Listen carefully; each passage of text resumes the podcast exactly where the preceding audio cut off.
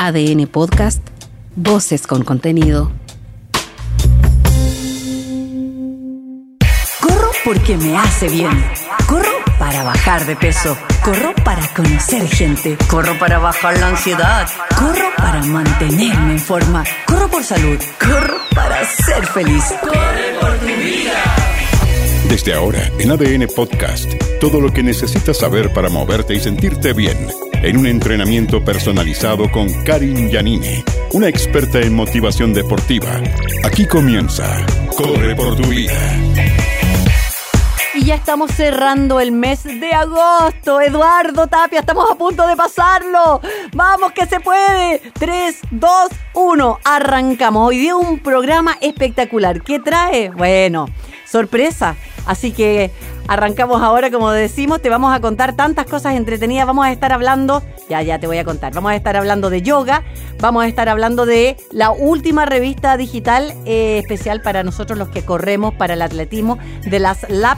Y también vamos a estar hablando con un experto, con Matías Ayal, kinesiólogo deportivo. ¿Por qué la gente no elonga? porque le da lata. Hoy aquí todo le da lata a la gente hoy día. Le da lata leer, le da lata hacer deporte. ¿Hay que elongar antes o después o durante el ejercicio. Eso y mucho más a partir de ahora ya, aquí en Radio ADN. Otro capítulo, chao agosto, de Corre por tu vida. ¿Necesitas una entrenadora personal que te saque el jugo? Entonces estás en el lugar indicado a la hora correcta. Karin Yanine conduce Corre por tu vida en ADN.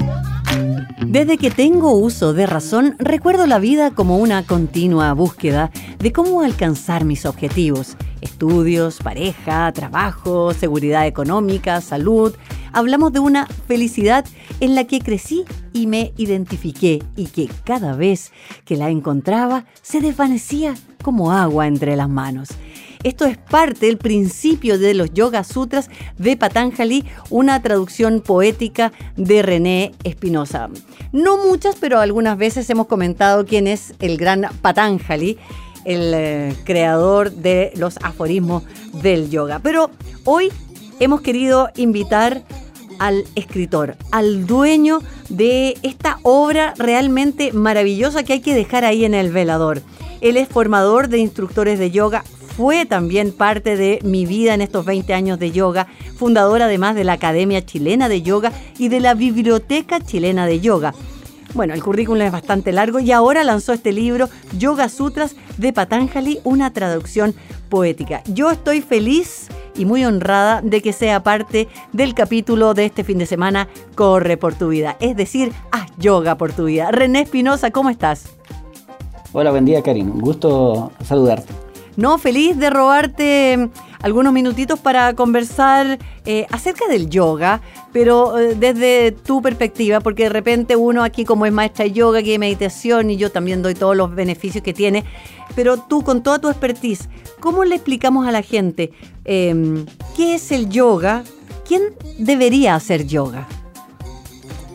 Bueno, el, yoga es un sistema eh, filosófico técnico que apunta al desarrollo de la persona humana en todos sus aspectos, desde el plano superior, eh, que es lo más importante en el contexto de yoga, por supuesto, de la parte espiritual, pero también en lo más simple de la vida cotidiana. Es decir, por ejemplo, mejorar las condiciones, las relaciones interpersonales, la calidad de vida, etc. Que los beneficios del yoga son innumerables, pero los podríamos clasificar en, en diferentes aspectos que como mencionaba, desde el aspecto espiritual hacia también la vida material. Sí, claro, bueno, eh, son una especie como de mandamientos, porque también tienen un orden específico. Estos ocho pasos que sintetizó Patanjali, el gran Patanjali, que contémosle a la gente que, eh, que nunca lo he escuchado, un poquito cortito, quién, quién fue, la importancia de lo que él hizo en el año 200 y algo antes de Cristo. Exactamente. Bueno, eh, Patanjali está considerado el padre del yoga, no porque lo haya creado, porque el yoga tiene elementos anteriores, que se denomina el yoga preclásico, pero la importancia de este gran pensador y maestro de yoga es que él sistematizó el yoga y le dio un orden. Le dio un orden filosófico técnico y por lo tanto a partir de su aparición se habla del yoga clásico.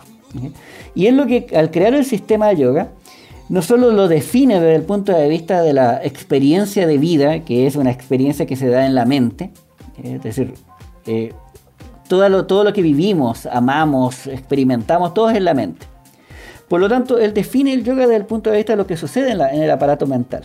Y por lo tanto, el camino del yoga es un proceso de limpieza de la mente, de tal manera de alcanzar los más altos ideales. Eh, por lo tanto, alcanzar la, experiencia de vida, la, eh, ser feliz en el fondo.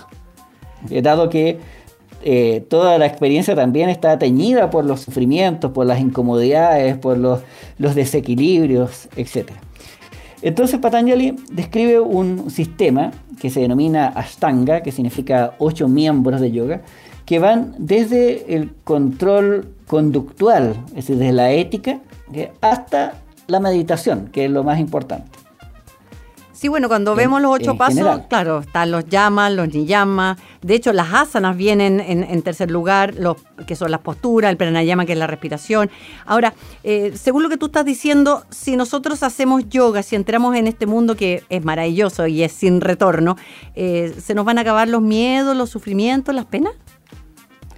Eh, no. por eso, por eso. Ojalá fuese así, pero mientras estemos sometidos a, esta vida material, siempre vamos a estar eh, bajo estas condiciones.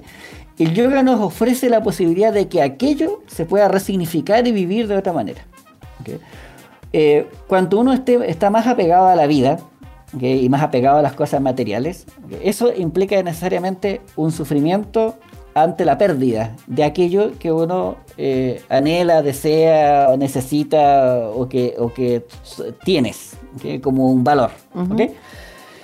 En la práctica de yoga permite que uno pueda vivir todas las cosas de la vida con cierto desapego, pero el desapego no tiene que ver, no, significa una renunciación a las cosas, sino a darle el justo valor a las cosas.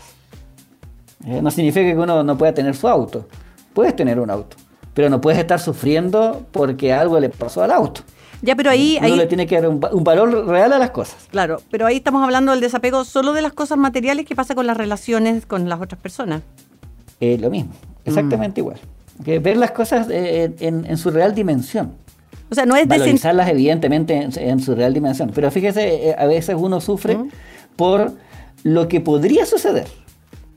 todo el tiempo. No por lo que está pasando. Entonces uno, uno está sufriendo por anticipado. Yo generalmente le digo a mis estudiantes, así como usted sufre por anticipado, empresa disfrutar por anticipado. Viva las cosas con, con felicidad antes que sucedan, por el solo hecho de la posibilidad de que sucedan toda la razón. Bueno, ese es un tema también dentro de los miles maravillosos que, tiene, que tenemos los seres humanos y el yoga, el desapego, eh, como decías tú, René, no solo de las cosas materiales, sino también de las situaciones, también de algunas eh, relaciones y no sufrir en el futuro. Bueno, nuestra cabecita loca, como decían los maestros, el mono que salta de rama en rama, yo lo aplico acá como aquí no hay mono, aunque te, conozco unos monos, pero esos tienen nombre y apellido. El pájaro que salta de rama en rama. Eh, la pregunta clásica que yo vengo escuchando como profesora de yoga hace tanto rato, tú mucho más, me dicen, eh, no puedo hacer yoga, Karin, porque soy una persona muy acelerada. Yo hago deportes activos. Y paralelamente me dicen, no, no puedo hacer yoga porque sabes que me aburro y yo soy súper tieso. ¿Cómo le explicamos con pera y manzana a la gente que es eh, que la persona necesita, o sea, si alguien no se puede calmar, con mayor razón necesita, si alguien no puede ni moverse de dolor, con mayor eh, necesita, pero también la cabecita, o sea, que esto es más, que esto no es stretching, no es eh, elongación. Sí, bueno, todas las personas pueden hacer yoga, todas, no, hay, ninguna limitación. La limitación está dada por la relación que establecemos con las técnicas de yoga. Entonces existen, y uno lo puede ver en el, en el, en el mercado, eh, una enorme cantidad de oferta de, escuelas de yoga, de técnicas de yoga, de estilos de yoga, y cada uno de estos estilos es un reflejo de la personalidad del autor, del maestro, de la tradición. Y por lo tanto las personas se acercan o se alejan a los estilos, de los estilos, porque por su personalidad, por su propia personalidad. Mm. Así como cuando uno conoce a una persona te cae simpática, lo mismo sucede con un estilo. Tú vas a practicar yoga y dices, oh, esta vez no me gustó. De la misma manera como eh, pasa al revés. Vas conoces a alguien que te cae antipático. Tú, tú, vas a un estilo y dices, oye, este me gustó, no me gustó. ¿Sí? Entonces, Todos los estilos de yoga a priori son buenos, pero todos los estilos de yoga no son buenos para toda la gente y tampoco todo el tiempo. Por lo tanto, en realidad uno lo que debería hacer es pedir una asesoría de alguien que sepa y le recomiendo un estilo. Entonces, las personas que, son deportistas, que les gusta el dinamismo, como usted, por ejemplo. Es decir, los estilos dinámicos de yoga son ideales. ¿ya? Como el Ashtanga, por ejemplo. Ashtanga Vinyasa Yoga es un estilo muy dinámico. En sus variantes más occidental, como el Power Yoga, el Dynamic Yoga, eh, son para personas que hacen actividad física regular. Pero por otro lado, hay personas que no les gusta tanto el ejercicio exigente, quieren algo más pausado o, con más permanencia en las posturas. Y ahí hay estilos como el yoga integral, el mismo estilo Iyengar, que es muy versátil también para la, para el con el uso de implementos de yoga. Hay otros estilos que son mucho más meditativos. Por lo tanto, depende mucho de cuál sea el interés de la persona y a partir de eso eh, canalizarla hacia algún estilo en particular. Qué bueno que tú dices eso. Estamos conversando con René Espinosa, formador de instructores de yoga, fundador de la Academia Chilena de Yoga y también de la Biblioteca Chilena de Yoga. Y acaba de lanzar su libro Yoga Sutras de Patanjali, una traducción maravillosa, poética. Entonces, las personas eh, que están adentrándose en el mundo necesitan hacerse asesorar para que alguien que los conozca les diga, como tú bien dijiste, que me pasó a mí. O sea, yo, yo esperé tres años para certificarme en Dynamic Yoga porque no era mi estilo el Iyengar en ese momento ni otros que habían ahí. Y no abandonar, porque a mí me da tanta pena cuando la gente me dice, ¡ay, qué lata! Me aburrí un montón. O no, olvídate, me dolió todo. O sea, por ahí no iba y no, y es muy difícil que retomen esta senda maravillosa que es eh, el yoga. Por eso siempre decimos, y seguramente tú también, es un point no return, como dicen los gringos, un, punto sin retorno, porque una vez que uno entra aquí, nadie quiere salir, porque es maravilloso. Claro, el, eh, bueno, el yoga nos invita a tomar conciencia. Y cuando uno toma conciencia, como bien decías tú, no hay vuelta atrás. Que de hecho la conciencia es un juez terriblemente exigente con uno mismo. Por lo tanto, es un camino eh, del cual tampoco uno renunciaría, porque una vez que has tomado conciencia y sabes qué es lo que te hace bien, la verdad que uno no quiere volver atrás, que no quiere volver a sufrir, no quiere volver a pasar exactamente por las mismas circunstancias de vida que por las que de las que renunciaste o saliste. Claro. Oye, uno de los ocho pasos de Patanjali está justamente lo que es la, meditación, que va un poco también de la mano con, la introspección y todo eso. Eh, ¿Podemos hablar de yoga sin meditación y de meditación sin yoga? ¿O eh, no, no, A ver, yoga es meditación. Ya. Es decir, si uno no medita, no es yoga. Hay, hay un maestro eh, de, la tradición a la que pertenezco, que de la tradición de Tiki Namachari, discípulo de él, que decía, si uno hace posturas de yoga, solo asanas, no hiciste yoga. Si hiciste pranayama, ejercicio respiratorio, y meditación, hiciste yoga. Si solo meditaste, hiciste yoga. Pero si hiciste solo asanas, es gimnasia. Claro. Por lo tanto, la meditación, es decir, el yoga no se entiende sin la meditación. La meditación es lo más importante, lo fundamental. Pero se debe a la, eh, explicación anterior de que todo sucede en la mente. Por lo tanto, cuando tú haces asanas, no la estás haciendo con el cuerpo, la estás haciendo con tu mente.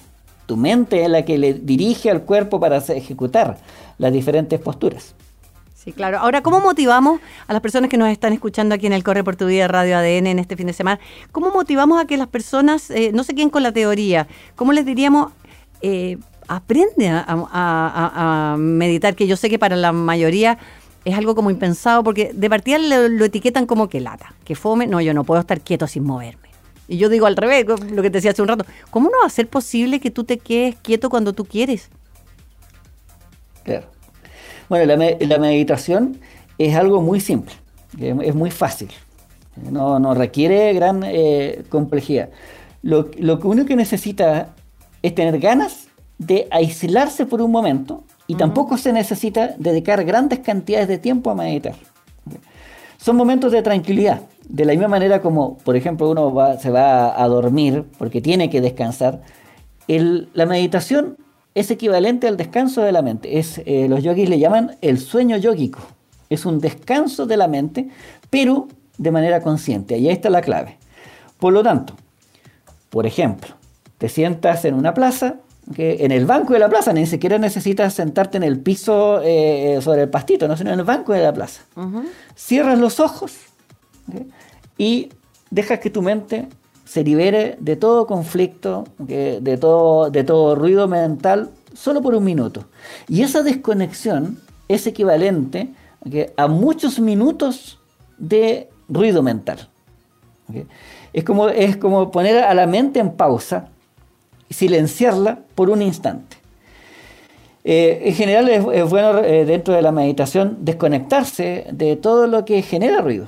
Es decir, por ejemplo, hay gente que dice, oye, voy a ir a descansar, pero se lleva el celular. Dejar el celular a un lado por un par de minutos y destinar la mente simplemente a una pausa. Y ya con eso uno está meditando.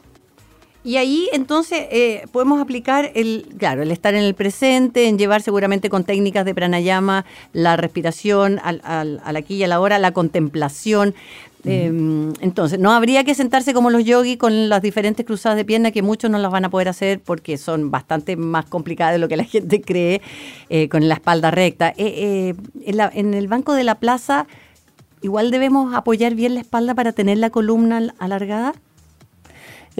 Es mejor no tener la columna apoyada. Sin embargo, si es molesto para la espalda, mejor apoyarla. Pero hay un, eh, desde el punto de vista técnico, la postura de meditación tiene dos elementos que son fundamentales.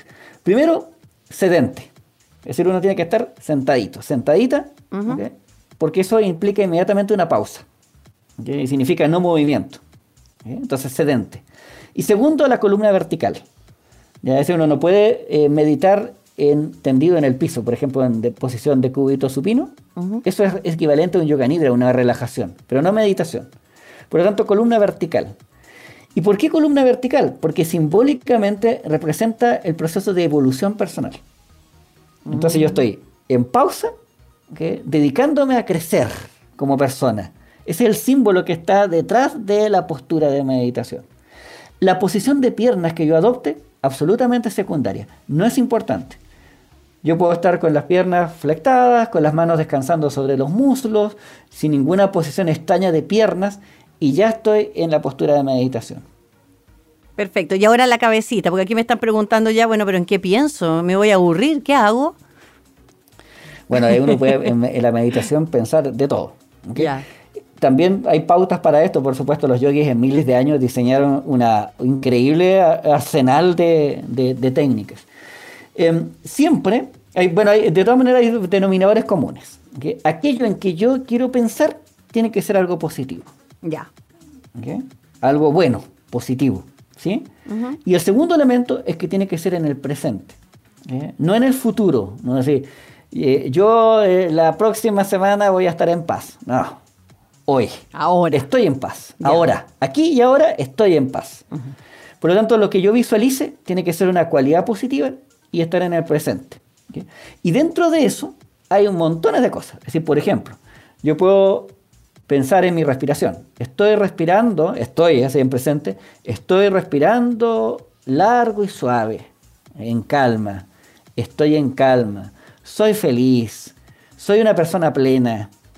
Hay muchas cosas en las cuales uno puede pensar y va construyendo una realidad positiva generalmente se da mucho mejor cuando uno está sometido a una problemática. Es decir, si uno está bajo estrés, por ejemplo, y te sientas en una meditación, bueno, piensa en relajación, en la cualidad positiva, que implícitamente está destruyendo, sin decirlo, el aspecto negativo de nuestra vida.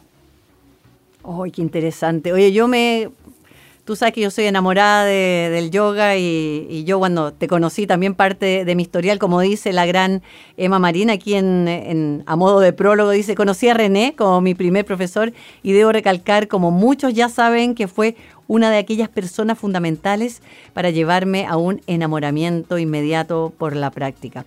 Eh, conversando con... Eh, con René Espinosa, gran formador de instructores. Yo creo que tú también tocaste a tantas personas, incluyéndome, por supuesto, lo mismo que Emma y muchos otros en el camino maravilloso del yoga. Entonces, a trabajar en el yoga, a buscar eh, la la modalidad, como le quiera llamar, la técnica, el estilo que te acomode a tu personalidad, como dice René, lejos lo más importante, ya meditar. Aproveche este fin de semana, vaya a una plaza, a un parque, siéntese ahí a contemplar, a inhalar Y a exhalar. El libro, amigo lindo, el libro, ¿cómo conseguimos Yoga Sutras de Patanjali? Bueno, esta, esta volada de, la, poesía viene desde mi más tierna infancia, pero nunca me atreví a, escribir. Así que salió este, esta adaptación de los Yoga Sutras de Patanjali en poesía, en modo poético. Eh, está disponible en librería, está en, Busca Libre, eh, por ejemplo, hay una tienda especializada de yoga que se llama Todo Yoga, todoyoga.cl, y también se puede adquirir. Y hay en varias librerías, está también presente. Oh. Yoga Sutra de Patanjali, una traducción poética. Eh, yo le recomiendo a la gente que si lo, si lo adquiere, eh, no lo lea como quien consume todo un sándwich, sino que eh, lo deje, yo iría a macerar y lo vaya leyendo verso a verso. Es decir, abrir el libro en cualquier página, leer el verso, reflexionarlo, porque la mm. enseñanza de Patanjali es atemporal, que sirve en todas las épocas. y nos puede dejar reflexionando. ¿Como, como un oráculo? De lo, del interior. ¿Ah? René, como un oráculo como una especie de oráculo, ¿sí? modesto, humildemente, como una especie de oráculo. Eh, porque muchas veces, es así, se explica desde el punto de vista del yoga. Todo lo que sucede, nos sucede, nos sucede por algo, por alguna razón. Por lo tanto, el libro nos puede servir para aclarar aquello que está sucediendo en el momento. Mm. Por lo tanto, el verso que nos salga va a ser el verso adecuado para ese momento específico. Ay, me hace mucho, mucho sentido. ¿Tienes algún Instagram donde la gente te pueda ya contactar, preguntarte y mm, reflexionar acerca de lo que acabamos de conversar? Sí, por supuesto. Mi, poesía está publicada en un Instagram que es arroba poesía.d.yoga. Espérate. Así de simple. Poesía. de, ah, de e. Sí, de, así. Ah, es es poesía de yoga, pero separada por los puntos. Arroba poesía.d yoga. Ah, perfecto. Poesía.d.yoga. Oye, aquí yo tengo el ejemplar que lo tengo en mi velador, lo traje aquí a la radio para mostrárselo a Eduardo. Eh, además que tu, tu look está así como de principio de 1900, me gustó. Me gusta tu look, me gustó. René, te pasaste, tú sabes que enamorada del yoga hasta el resto de mi vida, ojalá, y siempre llevando, al igual que tú, mi bandera para que la gente eh, no se pierda algo que es milenario y que está ahí. Si antes servía y hoy sigue sirviendo, es para todo el mundo. Ya pues. Ay, se me quedó callado. Ha un placer. Ay, se fue. Se fue. Gracias por la invitación. Yo pensé que había entrado en estado meditativo. Eh, eh, estabas levitando ya. sobre la pinta. ¿eh? En realidad debería haber sido un poco más sencillo para la fotografía. No, me gustó. No, me gustó. De verdad que me gustó. Para esto me gusta. No me hagáis clase así con, con la humita. No, ¿Ah? no, no, no, me pongo tenía de combate. Eso, te pasaste. Muchas gracias. Un placer. Éxito. muy bien. Gracias. Gracias, chao. Chao, chao. René Espinosa, entonces, formador de instructores de yoga. Es que el tema del yoga, o sea, no da para una entrevista, ni para dos, ni para tres, ni para cuatro. Averigüe, pregúnteme lo que quiera en estos 20 años como maestra de yoga y guía de meditación. Oye, yo cada día siento que no sé nada. Y entonces eso es fabuloso para mí porque así me obligo a seguir aprendiendo. ¿Y tú, Eduardo? Conmigo. Inhala. Exhala. Namaste. Cada fin de semana, Karin Yanine te motiva en ADN. Esto es Corre por tu vida. Corre por tu vida en este fin de semana porque la vida no va a correr por ti, llegando a cada rinconcito a través de la señal de Radio ADN. Te recuerdo que cuando termina el programa está listo en Spotify para que lo escuches las veces que quieras y también revises nuestro Instagram, arroba correportuvida.cl, donde aparece todo lo del capítulo de hoy. Se llama The Last Lab, un medio nuevo, 100% independiente de deporte, algo así como una revista digital de running, de atletismo, pero queremos saber más, así que el fundador de The Last Lab, Felipe Larraechea, que además es director de la Fundación Boston Ram, está aquí con nosotros. ¿Cómo está Felipe? Bienvenido.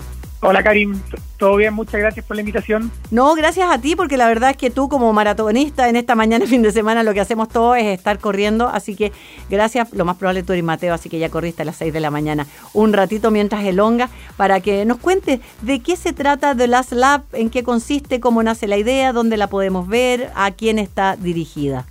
Sí, bueno, lo primero es que eh, es una nueva plataforma, eh, más que una revista digital, es una plataforma de contenidos digitales relacionadas con el atletismo y con el running en particular.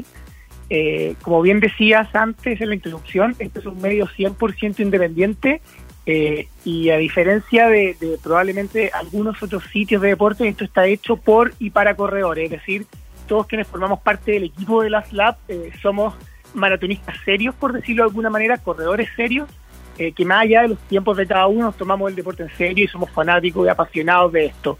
Eh, por lo tanto, esa es una de las principales diferencias, en el fondo, que buscamos transmitir desde nuestra pasión eh, todo lo que sabemos, lo que, lo que creemos que es interesante para la gente que le gusta correr. Y están obviamente todos invitados a, formar parte de las Lab.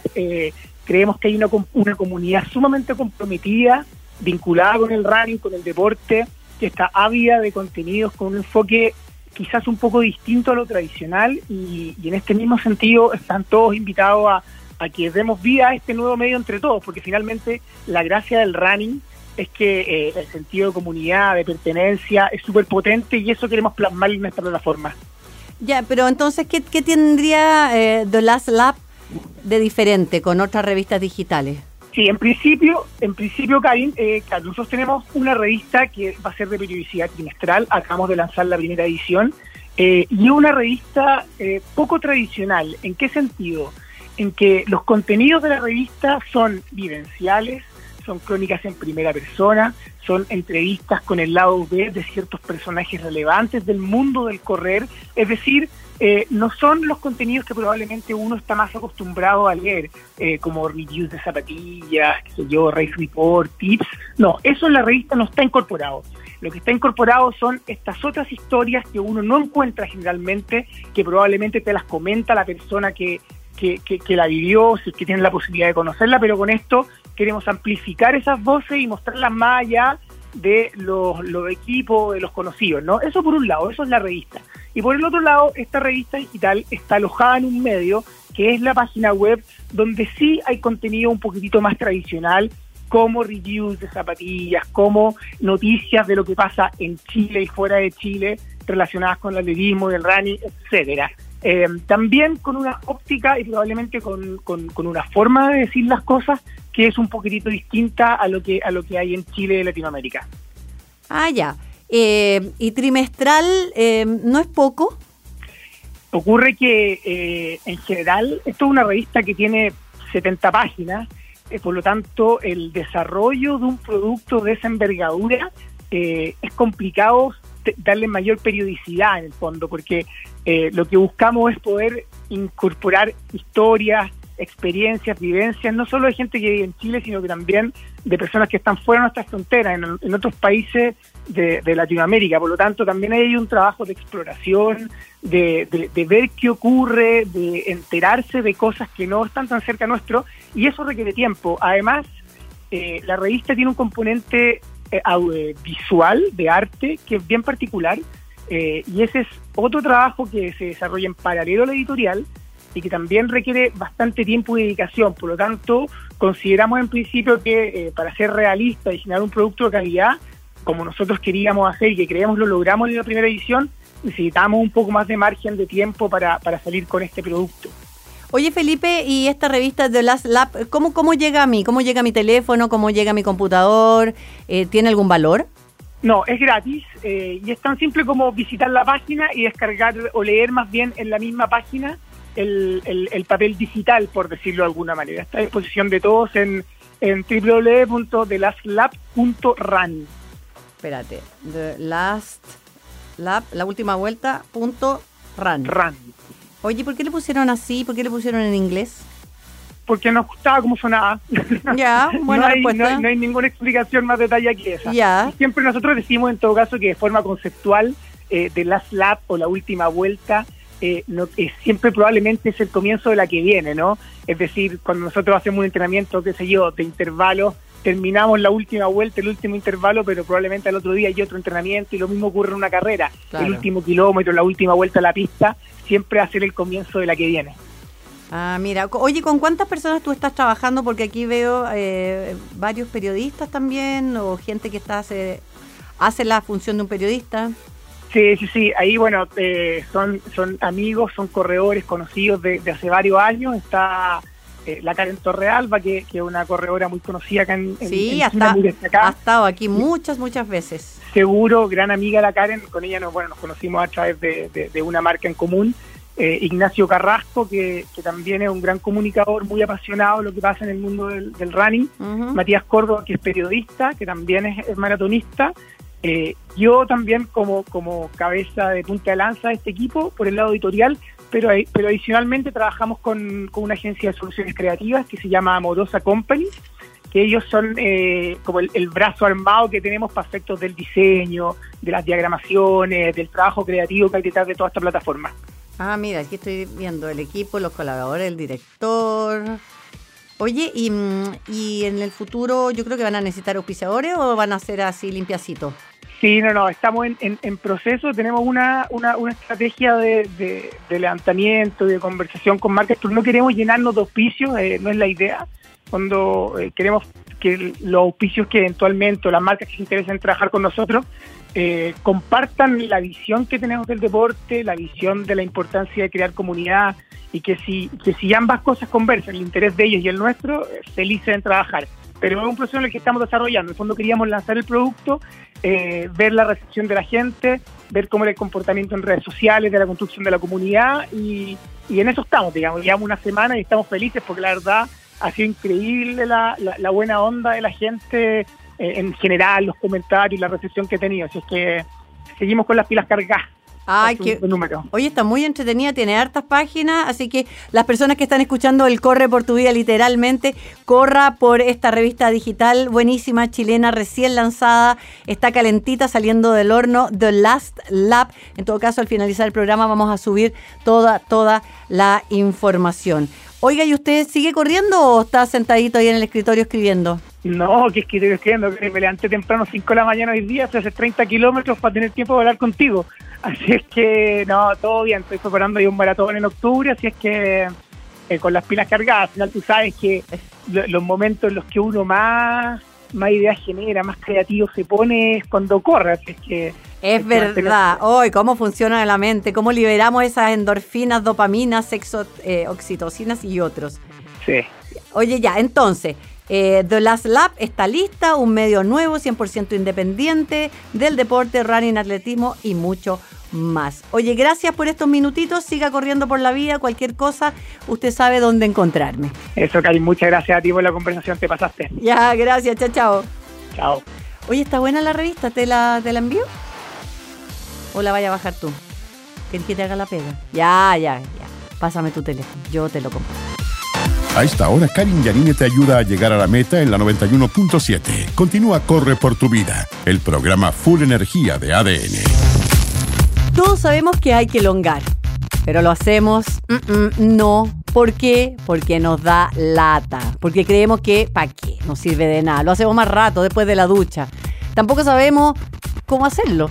Tampoco sabemos si lo hacemos antes o lo hacemos después. Se lo preguntamos a un experto en este fin de semana aquí en Corre por tu vida, director de kinesiología de CEF, eh, kinesiólogo de la unidad médica del deporte del Comité Olímpico, con un currículum increíble y ya es parte de la casa porque no es primera vez que recibimos aquí en Radio ADN a Matías Ayal. ¿Cómo estás? Hola amigos de Corre con tu vida, gusto en saludarlo. Eh, el tema que nos convoca hoy sabemos que es sumamente importante, como te escuchaba recién, es algo que todos sabemos que tenemos que hacer, pero que nunca hacemos, que nos da lata, que nos quita tiempo, que probablemente decimos, no, si no, me, no, no importa tanto, no es tan relevante y que claramente puede ayudar a mejorar nuestro rendimiento y calidad de vida.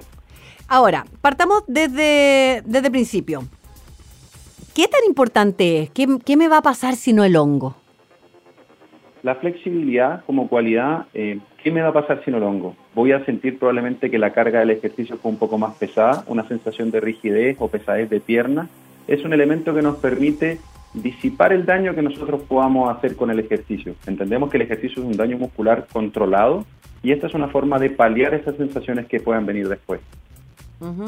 Al mismo tiempo, es una forma de activar pre-ejercicio. No llegamos y salimos a correr 10, 20 kilómetros o mandamos un- una sesión fuerte después. Podemos a través de la flexibilidad y de su componente dinámico estirar, para dar un ejemplo claro, la, la pierna como un columpio en forma adelante, atrás, mandar sangre y una señal neuronal de que va a pasar algo, preparar al cuerpo para la actividad. Mm, o sea, ¿hay que hacer entonces antes la elongación?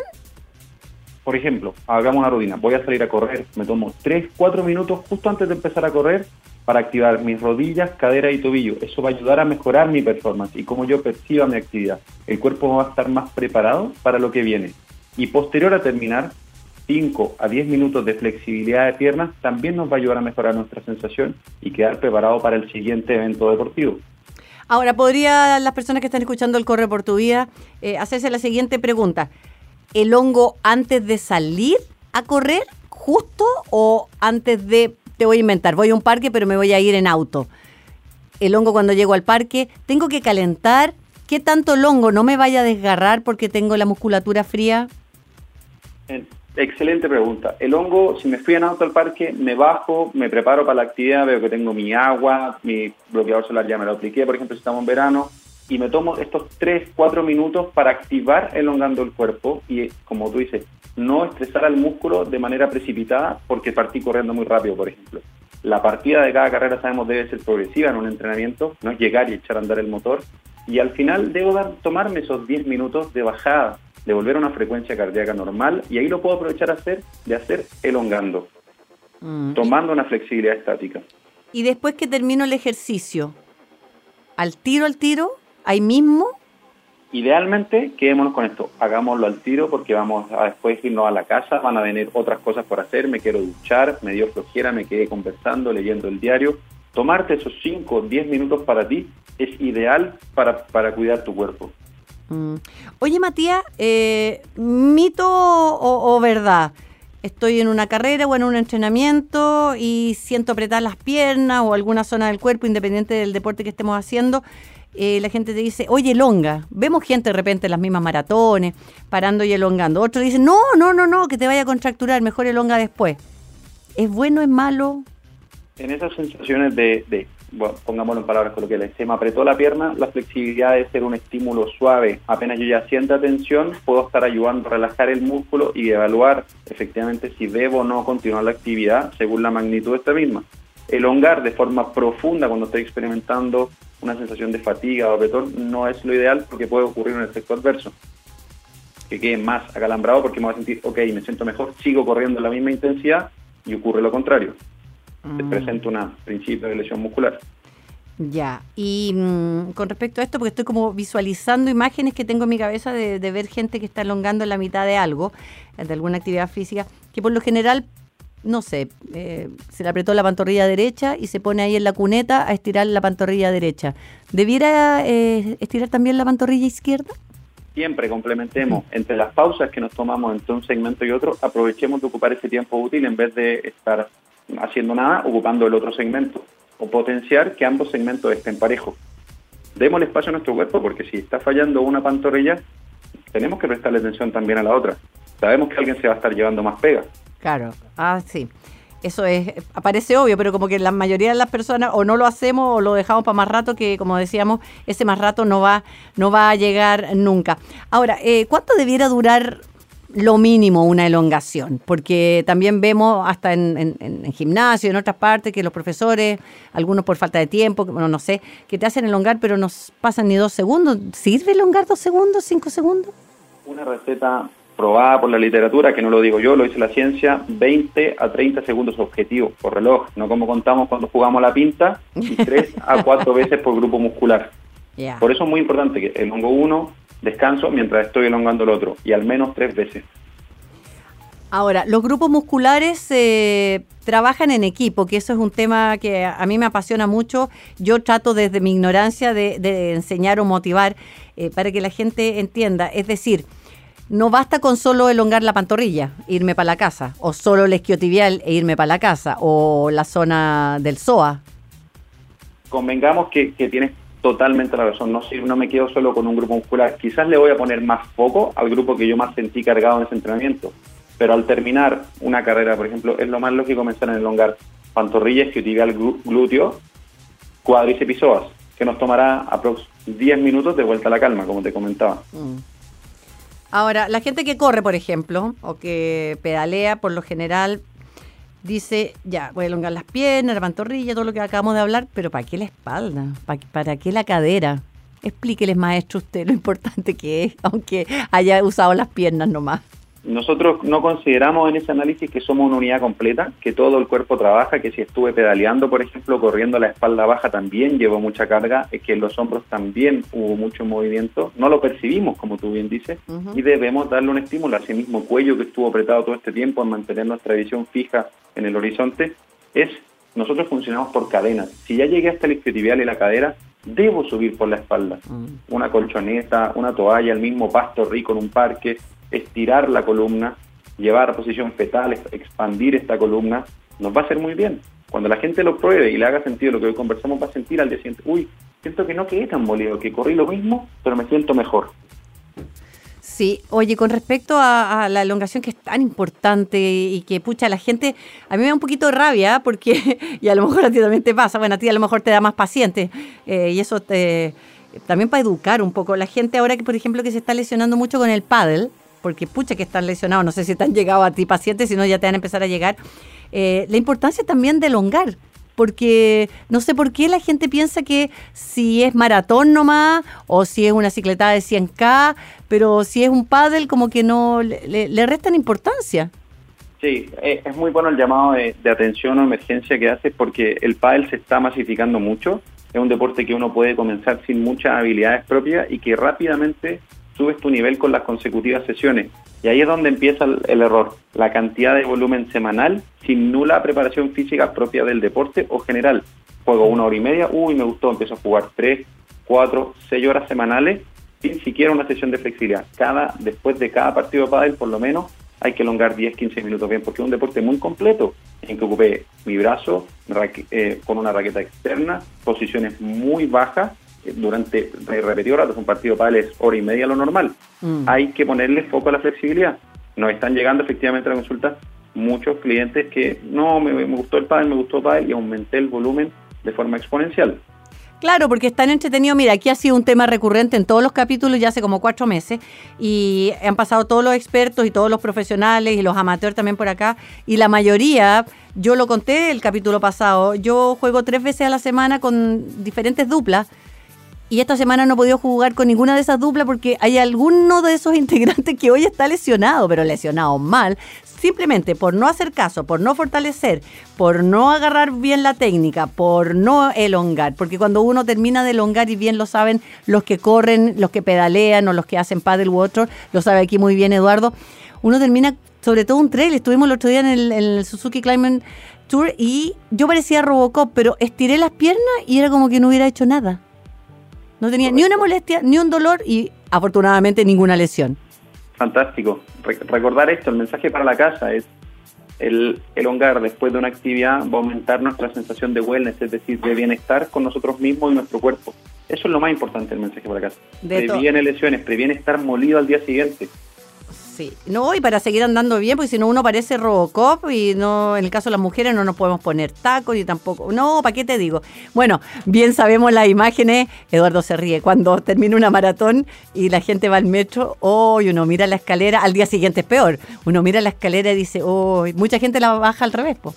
Sí, los desafíos de la escalera post-maratón sabemos que, es una pendiente empinada como estar en, Egipto.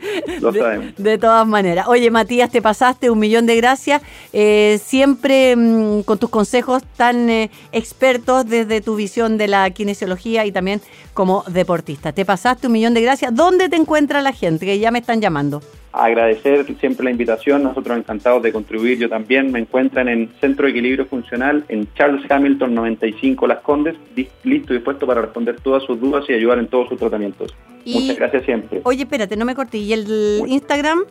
Arroba Cef Equilibrio. Ahí nos encuentran en las redes sociales. Cef Equilibrio, sí. Ok, ahora ya, ahora te puedo echar. Ya, chao pescado. Chao, que tengas lindo día. ya, gracias.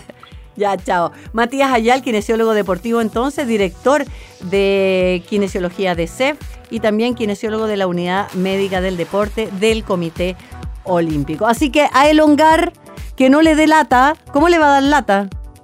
¿Por qué te lavas los dientes? ¿No te da lata lavarte los dientes? Ah, claro, pues. Sí, la boca lleno de bicho ahí, y las caries, los dientes amarillos. Lo mismo, pues. A elongar, a cuidar el cuerpo, no solo los dientes.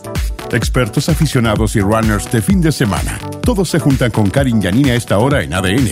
Continúa Corre por tu vida, el programa Full Energía de la 91.7. Cerrando ya entonces el capítulo 209 y despidiendo. Chao agosto. Nos quedan algunos días. Lo vamos a lograr. Lo podemos lograr. Siempre se puede lograr. Siempre que se ponga las zapatillas, doble nudo, calcetines al revés y salga a correr por su vida. Aprovecha este fin de semana de contactarme en arroba karin.yanine o arroba correportudía.cl. Yo a ti te voy a enseñar a caminar por los cerros. Yo a ti te voy a enseñar a enamorarte de los cerros con toda tu familia. Yo a ti te voy a enseñar a sacar el mayor provecho de tu cuerpo físico, y espiritual. ¿Quién dijo yoga? Estuvimos hablando entonces del libro Yoga Sutras de Patanjali con René Espinosa. Ustedes saben, nosotros hacemos yoga en la montaña. Te voy a enseñar a meditar en la cumbre, pero para eso tienes que subir conmigo. Y cuando digo subir, estoy hablando de ti también, Eduardo Tapia. Hasta la próxima. Chao, chao. Hasta aquí el entrenamiento de hoy. Nos encontramos la próxima semana en un nuevo capítulo de Corre por tu vida junto a Karin Yanine. Esto fue Corre por tu vida, un espacio para la vida sana en ADN Podcast.